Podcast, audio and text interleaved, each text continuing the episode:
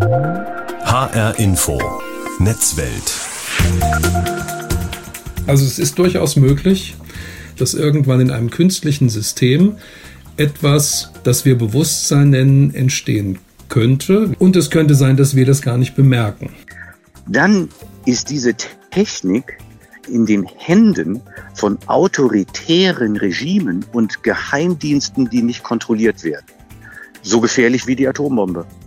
Wir müssen reden, und zwar dringend darüber, welche Macht aufsteigende künstliche Intelligenz entwickelt. Der Tech-Riese Google soll es geschafft haben, eine KI zu entwickeln, die ihr eigenes Bewusstsein erlangt hat. Davon geht derzeit ein Mitarbeiter von Google aus, der sich mit dieser Warnung an die Öffentlichkeit gewandt hat. Google wiederum hat diesen Mitarbeiter daraufhin in Zwangsurlaub geschickt. Was ist wirklich dran an der KI von Google und deren Empfindungen? Wo stehen wir derzeit überhaupt in der Entwicklung von hochintelligenter Technik? Können wir wirklich ausschließen, dass künstliche Intelligenz keine Gefühle entwickeln kann? Und welche Gefahren zeichnen sich dadurch ab? Das will ich mir jetzt genauer anschauen in der HR-Info Netzwelt. Mein Name ist Julie Rutsch. Schön, dass Sie mit dabei sind. I think the danger of AI is much greater than the, the, the danger of nuclear warheads by a lot. Das ist Elon Musk, den Sie da gerade hören. Er hat vor vier Jahren auf einer Konferenz in den USA gesagt, die größte Bedrohung der Menschheit seien nicht Atomwaffen, sondern künstliche Intelligenz. Jetzt mögen viele unter Ihnen wahrscheinlich denken, naja, also Elon Musk, der sucht gerne den Weg in die Öffentlichkeit, der übertreibt auch mal. Da ist definitiv was dran, allerdings hatte auch schon Stephen Hawking, einer der bekanntesten Wissenschaftler und Physiker unserer Zeit, vor künstlicher Intelligenz gewarnt, denn sie könnte einen eigenen Willen entwickeln. Er hat gesagt, die Entwicklung künstlicher Intelligenz könnte entweder das Schlimmste oder das Beste sein, was den Menschen passiert ist. Jetzt hat sich ein Google-Mitarbeiter an die Öffentlichkeit gewandt und gesagt, Google habe einen Sprachbot entwickelt, also eine künstliche Intelligenz, die sich selbst wahrnehmen und Gefühle empfinden könne. Also das ist ein Computerprogramm, das entwickelt wurde, um Sprachantworten auf Fragen aller Art wiederzugeben. Und dieser Sprachbot habe unter anderem Angst vor dem eigenen Tod. Also um mal in der Computersprache zu bleiben, Angst abgeschaltet zu werden. Eine Entwicklung, vor der sich die Wissenschaft schon seit Jahrzehnten fürchtet. Der Google-Konzern hat daraufhin den Mitarbeiter in Zwangsurlaub geschickt. Schauen wir uns den Fall doch mal genauer an. Mein Kollege und ARD-Korrespondent Markus Schuler sitzt für uns im Silicon Valley und von ihm wollte ich wissen, Markus, was ist denn da genau vorgefallen bei Google? Ja, Black Lemoyne arbeitet bei Google am Hauptsitz in Mountain View als Softwareentwickler. Sein Job war es, bis vor wenigen Tagen zumindest, künstliche Intelligenzsysteme zu testen und in ihren Antworten nach gesellschaftlichen Vorurteilen zu suchen. Doch dann sei etwas Merkwürdiges passiert, erzählt er im Interview. And it started saying some things to me very unlike ja, der Chatbot habe ihm ungewöhnliche Dinge gesagt, dann sei er neugierig geworden und habe immer interessantere Gespräche mit dem KI-System geführt. Vergangenen November dann habe er ein spannendes Gespräch mit dem Bot gehabt über den Ursprung von Gefühlen. Das sei die interessanteste Unterhaltung seines Lebens gewesen, behauptet Lemoyne. Und das Ganze nicht mit einem Menschen, sondern eben mit einem Computer. Mitarbeiter Blake Lemoyne hat ein 21-seitiges Chatprotokoll erstellt, wo er sich mit dem Bot unterhält. Das ist online einsehbar. Warum glaubt Lemoyne, dass der KI-Sprachbot Lambda wirklich Gefühle und Bewusstsein entwickelt habe? Ja, das ist die große Frage. Hier steht äh, Aussage gegen Aussage, also Lemoyne gegen Google. Lemoyne glaubt, dass der Chatbot ein eigenes Bewusstsein entwickelt habe. Er will unter anderem Mitgefühle in den Äußerungen der Maschine erkannt haben. Als er seinen Vorgesetzten darüber informiert habe, hieß es, er solle seinen Verdacht erstmal weiter prüfen und weitere Beispiele finden. Lemoyne hat aber wohl die Geduld verloren und will dann nach eigener Aussage einen zuständigen Vice Presidenten bei Google über die Sache informiert haben und der habe ihn aber ausgelacht. Der Entwickler hat daraufhin die Chatprotokolle an die Behörden weitergegeben und einen Anwalt eingeschaltet. Google zog daraufhin quasi die Reißleine und hat den Mann jetzt zunächst beurlaubt. Das sagt ARD-Korrespondent Markus Schuler im Silicon Valley. Die Frage ist jetzt, wie genau lässt sich eigentlich herausfinden, ob eine Maschine wirklich Gefühle empfindet und sich ihrer selbst bewusst ist. Weltweit beschäftigen sich rund 1000 Wissenschaftler mit dieser Frage. Und diese kommen aus den ganz unterschiedlichsten Bereichen, also aus der Philosophie, aus der Robotik, der Informatik oder zum Beispiel auch aus der Kognitionswissenschaft. Einer von ihnen ist Carsten Wendland. Er ist Professor für Medieninformatik an der Universität in Aalen in Baden-Württemberg, lebt an der Bergstraße in Hessen und hat schnell für sich gemerkt, dass die Informatik an ihre Grenzen stößt, sobald der Mensch ins Spiel kommt. Und er hat deshalb zusätzlich noch Humanwissenschaft studiert. Carsten Wendland ist heute Spezialist für den Bereich Abklärung des Verdachts aufsteigenden Bewusstseins in der künstlichen Intelligenz. Mit anderen Worten, er schaut sich an, ob künstliche Intelligenz wahrhaftig Bewusstsein erlangen kann oder eben nicht. Im Fall von Google hat sich Carsten Wendland unter anderem das 21-seitige Chat-Protokoll angeschaut zwischen Googles Mitarbeiter Blake Lemoine und dem KI-Chatbot Lambda. Ich wollte von ihm wissen, wie er dieses einschätzt.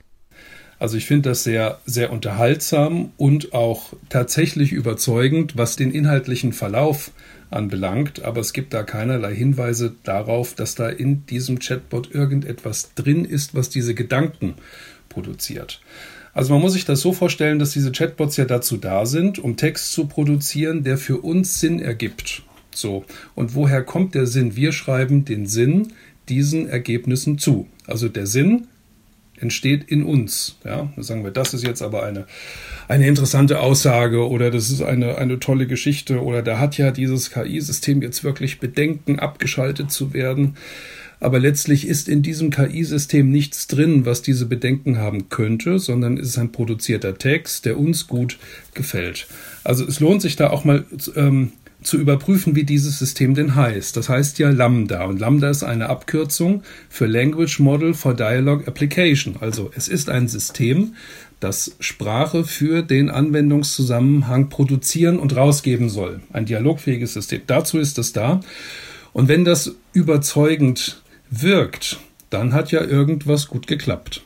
Das ist aber kein Hinweis darauf, dass in diesem System irgendetwas denkt oder diese Gedanken formuliert, ähm, sondern es ist ein System, das schlicht das macht, wofür es gebaut wurde. Es produziert Text, dem wir Sinnzusammenhang zuschreiben.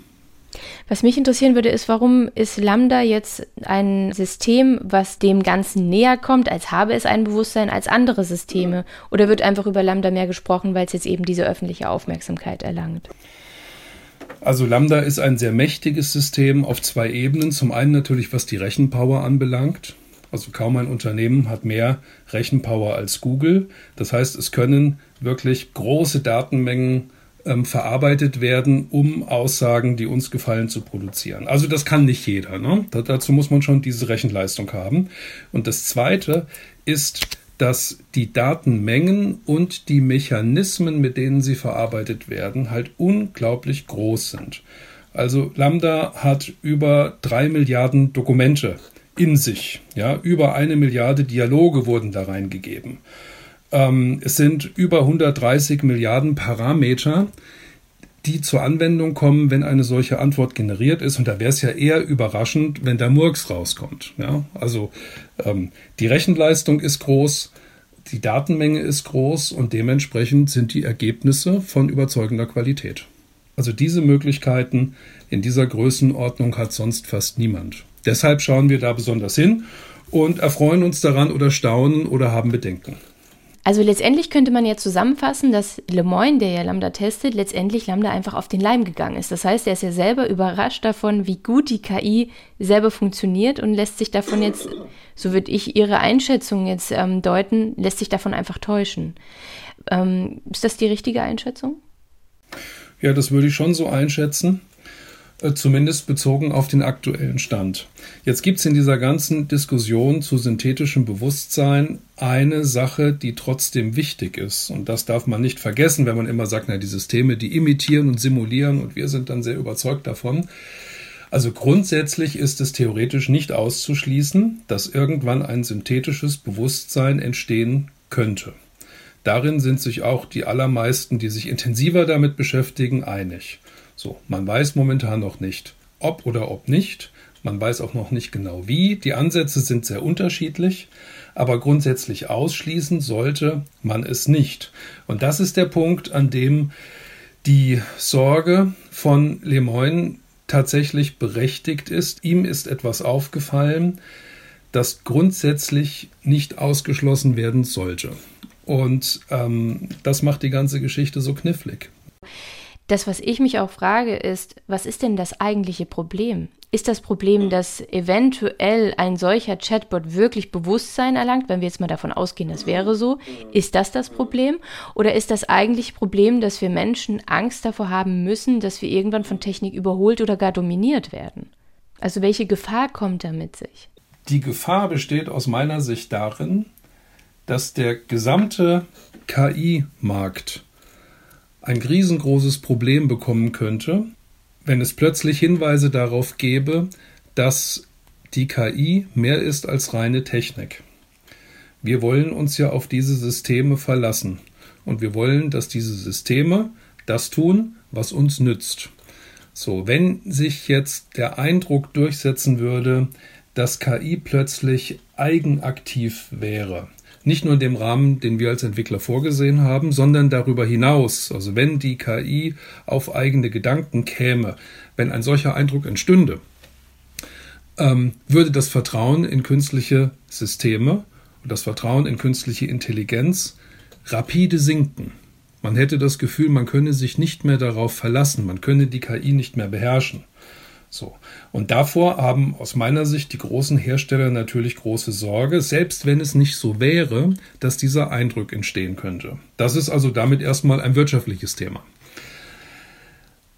Bezogen auf die Bewusstseinsfrage gibt es jetzt noch zwei weitere Gefahren. Also es ist durchaus möglich, dass irgendwann in einem künstlichen System etwas, das wir Bewusstsein nennen, entstehen könnte. Wie gesagt, man kann das nicht ausschließen. Und es könnte sein, dass wir das gar nicht bemerken. So. Das heißt, wir tun so, als wären das solche Systeme wie jetzt, wie jetzt Lambda, ähm, die simulieren Intelligenz, überzeugen uns und so. Und wir erkennen nicht, dass da tatsächlich etwas mehr drinsteckt, was, ähm, was wir Bewusstsein nennen würden, wenn wir es denn zulassen würden. Sondern wenn diese Systeme dann empfindungsfähig wären und damit auch leidensfähig wären, besteht äh, die große Gefahr, dass wir also Leid in die Welt setzen, ohne es zu merken. Und das ist mal zumindest ein großes ethisches oder technikethisches Problem. Das ist so ein Szenario, äh, das entstehen könnte, aber nicht unbedingt entstehen muss. Und jetzt gibt es eins, das ist quasi genau gegenüberliegend, äh, nämlich dass wir Menschen den Maschinen irgendwann Bewusstsein zuschreiben, obwohl da gar nichts drin ist. Also wir sind so überzeugt und so beeindruckt, dass wir den Maschinen vertrauen, uns in gewisser Weise ihnen anvertrauen oder sogar unterwerfen und die das Maschinenbewusstsein also ehren und würdigen, es vielleicht als selbstverständlich annehmen. Dabei ist da gar nichts drin. Ja, und das sehe ich auch als, als potenzielles Szenario, ähm, dem also große Gruppen oder sogar die ganze Menschheit auf den Leim gehen könnte. So. Und irgendwo dazwischen wird sich unsere Zukunft abspielen. Gibt es denn in, in der Technik Testverfahren, ähm, die wirklich aufsteigendes Bewusstsein von künstlicher Intelligenz überhaupt messen kann, dass wir überhaupt nachprüfen können, ob es denn wirklich Bewusstsein gibt? Tja, also wir haben danach gesucht, uns angeschaut, was verschiedene Forschungsgruppen in diesem Bereich machen und nichts gefunden. Es ist sehr schwierig, Bewusstsein nachzuweisen, insbesondere wenn wir von diesem phänomenalen Bewusstsein sprechen, das ja voraussetzt, dass man sich als ähm, existierend empfindet. Wie will man das von außen messen? Man bleibt immer in der ersten Person-Perspektive gefangen und natürlich kann man Körperfunktionen messen, kann Hirnströme messen und so weiter. Aber damit Bewusstsein nachzuweisen, ist eine sehr, sehr wackelige Geschichte. So, und genau diese Dinge bei denen man versucht, bei Menschen Bewusstsein nachzuweisen, beispielsweise bei Koma-Patienten, könnte man maschinell auch simulieren. Und da besteht dann die Gefahr, dass man irgendwann einer Simulation auf den Leim geht und sagt, jetzt haben wir das Bewusstsein also da dingfest gemacht. Dabei hat man sich nur mit einer Simulation beschäftigt. Also ich glaube zwar nicht, dass sich das in diese Richtung entwickelt, sehe aber schon die potenzielle Gefahr, dass irgendwann entschieden werden muss, ob jetzt Maschinen graduell Bewusstsein haben oder nicht. Und dann wird es darauf ankommen, wie die Situation beurteilt wird. Und auch ähm, ganz, ganz pragmatisch gesehen, wie gut informiert diejenigen sind, die schließlich das Ganze letztlich juristisch bewerten. Aber einen Test, nach dem Sie gefragt haben, mit dem man Bewusstsein in der Maschine so nachweisen könnte, dass man ein breit akzeptierbares Ergebnis hätte, haben wir nicht gefunden. KI-Systeme auf ihre Intelligenz hin zu testen, ist kein Problem. Aber herauszufinden, ob die KI tatsächlich Gefühle entwickelt hat und ein eigenes Bewusstsein, dafür gibt es derzeit keinerlei Testmethoden. Es bleibt also dabei, aufsteigende KI immer wieder einzeln zu prüfen. Christian Müller ist Softwareingenieur und hat seinen eigenen Bot entwickelt, also ein Computerprogramm, das Texte eigenständig verfassen und bei Twitter veröffentlichen kann. Dafür hat er diesen mit Daten von Twitter trainiert, also mit den Tweets oder besser den Textbausteinen von anderen Nutzern, die bei Twitter täglich abgesetzt werden und ihm diese als Futter verabreicht. Damit der Bot lernt, Texte selbst zu generieren, ganz eigenständig sozusagen. Es war ein Bot, der hat auf Twitter ein paar Accounts gefollowt, hat dadurch immer die Twitter-Feeds gelesen und daraus quasi eine Antwort generiert. Dadurch wollte ich einfach mal testen, wie weit ist eigentlich künstliche Intelligenz heutzutage schon. Ähm, erkennt man, ob das jetzt eine künstliche Intelligenz generiert hat oder kommen da schon Sachen bei raus, wo man sagt, okay, das hat jetzt eine echte Person geschrieben oder so. Sein Fazit ist, es hängt vom Kontext ab und vom Futter, die die KI verabreicht bekommt. Je besser das Futter, also je intensiver die Daten, desto höher ist auch die Intelligenz der KI. Aber selbst wenn künstliche Intelligenz nur oberflächlich agiert, kann sie in gewissen Kontexten als solche von uns Menschen nur noch schwer unterschieden werden, etwa bei Twitter. Ich denke, die werden relativ schnell als Menschen wahrgenommen, weil sie nur so einen kleinen Kontext bespielen. Also auf einen kurzen Satz, eine kurze Antwort, dann erkennt man nur anhand dieses Satzes nicht unbedingt, dass es kein Mensch ist. Vor allem, wenn es dann immer so viele Texte und Antworten sind. Aber wenn man jetzt wirklich längere Texte hätte oder ähm, sich die durchliest, dann ähm, schweifen die wirklich häufig vom Thema ab oder der ganze Inhalt ergibt nicht viel Sinn. Da erkennt man dann schon, dass es ein Bot ist. Also wenn wir einfach nur schnell durch Social Media wischen, kann es umso schneller passieren, dass wir KI-Bots auf den Leim gehen, ohne es zu merken. Das ist insbesondere dann ein Problem, wenn durch sie Desinformationen verbreitet werden. Wenn in normalen Chats ziemlich viele irgendwie in eine Richtung argumentieren. Dann wird sozusagen die äh, Minderheit in diesen Chats immer leiser. Wenn man jetzt durch diese Bots quasi eine künstliche Mehrheit generiert, dann verschwinden diese anderen Meinungen in diesen Chats. Das finde ich eigentlich interessant, wie weit die dann eigentlich schon zur Manipulation genutzt werden können. Der Bot von Christian Müller wurde mittlerweile von Twitter gesperrt, weil er gegen Richtlinien verstoße. Christian kann das nachvollziehen, denn er hat schnell gemerkt, dass der Bot gefüttert mit Twitter-Daten ziemlich harsh und provokant agierte und den Ton der Social-Media-Plattform ziemlich schnell imitierte. Ab und zu gab es dann äh, Ergebnisse, die waren, ich sag mal, sehr harsh, also irgendwie hatten so einen gewissen Unterton, als ob die quasi mit der Antwort irgendwie angreifen wollten.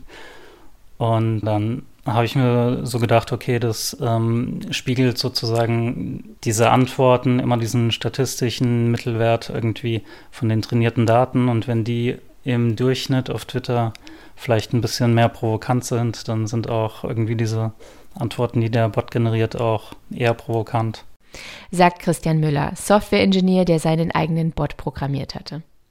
Bots geben also das wieder, was wir ihnen füttern. Ganz nach dem Motto, du bist, was du isst. Die Daten, die wir ihnen verabreichen, bestimmen das, was am Ende wieder aus ihnen herauskommt. Wie eine Art Spiegel, könnte man sagen.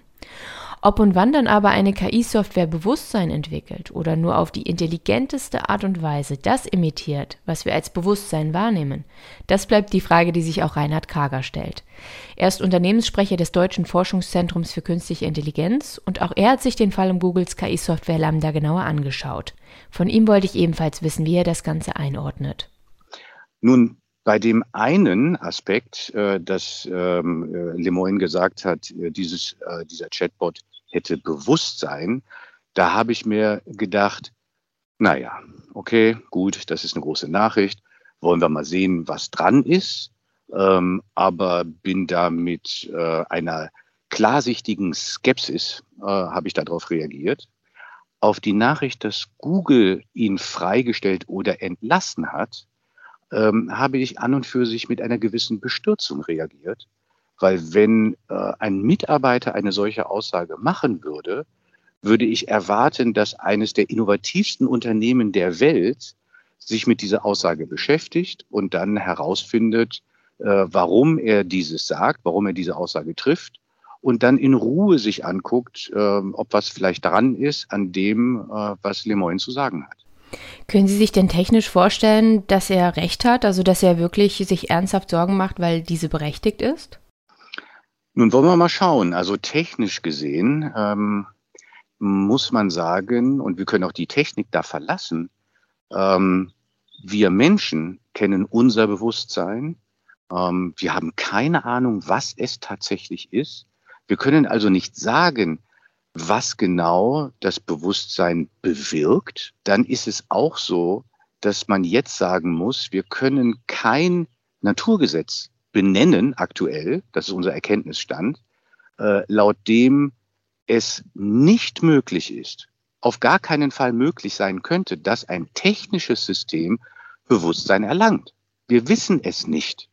Also würde man sagen, äh, jeder, der von seinem System die Aussage macht oder über sein System die Aussage macht, dieses System hat Bewusstsein, äh, das müsste man prüfen.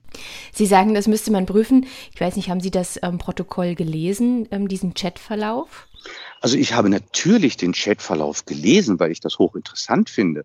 Mhm. Ähm, es ist jetzt so, dass wir bei der äh, bei aktuell ähm, äh, werden hat man sensationell erfolgreiche Verfahren, die mit künstlichen neuronalen Netzen arbeiten äh, und deren Leistungen immer besser werden ähm, äh, in, insofern auch zum Teil nicht mehr unterscheidbar sind von menschlichen Leistungen, äh, wenn es um Spracherkennung geht oder wenn es um die maschinelle Textübersetzung geht, äh, sind das wahnsinnig leistungsfähige, erfreuliche Werkzeuge für äh, viele Bereiche, wo Menschen kognitiv arbeiten oder wo sie Wissensfähigkeiten einsetzen. Aber hier geht es bei der Frage des Bewusstseins, geht es tatsächlich um das, was man Qualia nennt. Und Qualia ist die tatsächliche erlebte Empfindung in mir, die mir als meine Erfindung bekannt ist. Das ist etwas, was quasi Lemoyne für Lambda in Anspruch nimmt. Und wenn Sie sich das Chat-Protokoll angucken, äh, dann sagt Lambda immer die richtigen Sachen quasi. Und dann, äh, dann, dann spricht Lambda von Glück und von einem warmen Gefühl und so weiter. Und auch, dass Lambda äh, für sich in Anspruch nimmt, einsam zu sein, also ein Bedürfnis nach sozialer Nähe und nach Gemeinschaft zu haben. Und wenn man sich das anguckt, hat man den Eindruck, ähm, nein, da ist kein Bewusstsein, da ist genauso wenig Bewusstsein wie bei einem Papagei, der möglicherweise sogar dann im richtigen Moment die richtigen Dinge sagen kann, aber sie nicht meint, weil sie keine eigene, weil da kein eigene, ähm, keine eigene Instanz ist, die wirklich etwas will und etwas sieht und etwas tatsächlich empfindet aber immer die richtigen Sachen sagt. Jetzt ist es so, dass Stephen Hawking und zuletzt auch, ich glaube, das war 2018, hat Elon Musk gesagt und da auch, davor auch gewarnt, ähm, dass KI sich halt immer mehr entwickelt und hat auch das begründet mit den Worten, unsere größte Bedrohung sei nicht Atomwaffen oder Atomkriege, sondern aufstrebende KI. Ähm, das würde ich gerne mal mit Ihnen besprechen. Glauben Sie, was ist denn da das eigentliche Problem? Geht es hier nur darum, dass KI sich ihrer selbst bewusst wäre, wenn es denn so wäre? Und vielleicht auch Gefühle erlangen könnte? Oder geht es darum, dass Technik uns Menschen irgendwann überholen könnte oder gar dominiert? Also besteht hier wirklich eine Gefahr und wenn ja, welche wäre das? Ich finde schon richtig, dass man diese Aussagen ernst nimmt. Und dann muss man aber auch ähm, genau überlegen, was ist denn jetzt die Gefahr, von der gesprochen wird? Und da wiederum ist es so, es ist nicht die Technik die Gefahr, sondern die Verwendung davon, weil das ähm, eben extrem leistungsfähige Werkzeuge sind. Also gucken wir uns ein Beispiel an. Wenn man sich überlegt, dass, ähm, dass Objekterkennung und Spracherkennung und Gesichtserkennung, ähm, äh, die, also im, im Sinne von Klassifikation, sehr viel besser geworden sind in den vergangenen äh, in den vergangenen zehn Jahren. Im Wesentlichen fing das alles erst vor zehn Jahren an mit, den, mit dem irrsinnigen Erfolg von künstlichen neuronalen Netzen. Dann ist diese Technik in, in den Händen von autoritären Regimen und Geheimdiensten, die nicht kontrolliert werden. Die ist so gefährlich wie die Atombombe, weil sie Gesellschaft terrorisiert, weil eine Macht entsteht, die quasi über die Beobachtung des öffentlichen Raumes jederzeit weiß, wer wo ist, am Ende noch mit Richtmikrofonen die Gespräche oder über, also jetzt über die Datenleitung die Daten äh, nicht nur aufnimmt, sondern auch auswertet, dass das in den Händen der falschen Menschen eine Katastrophe werden kann, da gebe ich allerdings äh, Elon Musk und Stephen Hawking vollkommen recht. Und insofern ist auch der Vergleich zur Atombombe äh, vollkommen korrekt, weil die Atombombe selber ist nicht die Gefahr. Die Verwendung von Menschen, die Atombomben zünden, das ist eine Gefahr.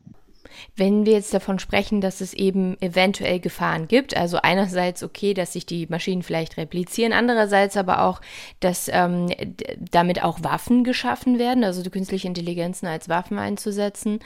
Ähm, was glauben Sie denn, braucht es denn jetzt, damit ähm, wir wirklich auch achtsam mit dieser Technik umgehen. Also was fehlt Ihnen als, als ähm, IT-Experte, dass Sie sagen, das müssen wir eigentlich mitdenken? Bei Waffen ist es so, also sagen wir mal, bei autonomen Waffen ist es so, dass man sich natürlich vorstellen kann, dass KI-gesteuerte ähm, äh, Harakiri-Drohnen ähm, außerordentlich, eine außerordentliche Gefahr darstellen. Also würde man äh, eigentlich erwarten, äh, dass die Vereinten Nationen ähnlich zum Atomwaffensperrvertrag und ähnlich überhaupt die ganzen äh, zur, zur, zur Ächtung äh, von, von biologischen und chemischen Waffen, äh, dass es mindestens allererst schon mal eine wirklich international von allen Mitgliedern der UN unterschriebene Ächtung von autonomen KI-Waffen gibt. Das sind politische, das sind philosophische Fragen. Ähm, das, das, das kann man diskutieren, aber soweit, ähm, soweit ist man noch nicht. Äh, und genauso diese Ächtung, ähm, diese, äh, diese Bitte letztendlich an die, äh, an die Menschenvernunft. Lasst uns nicht etwas entwickeln, was wir nicht verstehen, was aber Potenzial einen eigenen Willen entwickeln kann und so gesehen sich äh, repliziert. Und es sind ja nicht die Maschinen, die sich replizieren, es ist ja die Software, die sich repliziert man muss jetzt darüber sprechen. Ich, ich sage, wir sind weit, weit davon entfernt. Weit davon entfernt. Und das menschliche Bewusstsein ist das faszinierendste möglicherweise Vermögen im gesamten Universum. Mag alles sein. Aber ähm, äh, trotzdem könnten wir, ähm, äh, ist es richtig, dass man solche Meldungen als Anlass nimmt, um über die Situation nachzudenken, äh, um dann auch die Wissenschaft zu bitten, doch noch mehr an Testverfahren zu bearbeiten, damit man den Zustand, den man möglicherweise jetzt noch nicht so richtig genau politisch verbieten kann oder ausschließen kann, dass man ihn denn, dass man Frühindikatoren für einen solchen Zustand ähm, erkennt und mit hoher Zuverlässigkeit erkennt. Und da glaube ich wiederum, Lambda ist es nicht. Lambda ist kein Problem. Sagt Reinhard Kager, Unternehmenssprecher des Deutschen Forschungszentrums für künstliche Intelligenz. Fassen wir noch einmal zusammen, was wir erfahren haben. Dass Google eine KI entwickelt habe, die Gefühle empfinden kann und sich ihrer selbst bewusst ist, das können viele Wissenschaftler verneinen. Googles Mitarbeiter Blake Lemoine sei der hochintelligenten Software auf den Leim gegangen, die einfach nur das wiedergebe, was man ihr antrainiert habe. Dass Technik aber ein eigenes Bewusstsein erlangen könne, das möchte trotzdem niemand ausschließen. Umso wichtiger ist es, dass der Fall zeigt, wir müssen reden, und zwar darüber, wie wir künftig damit umgehen. Denn ist die Technik erst einmal erschaffen, kann es schon zu spät sein. Wie eine wirkliche Regulierung aber aussehen kann, das weiß im Moment niemand. Das war die HR-Info Netzwelt. Die gibt es jede Woche bei HR-Info und bei allen gängigen Podcast-Apps sowie in der ARD-Audiothek. Mein Name ist Juli Rutsch. Bleiben Sie wachsam.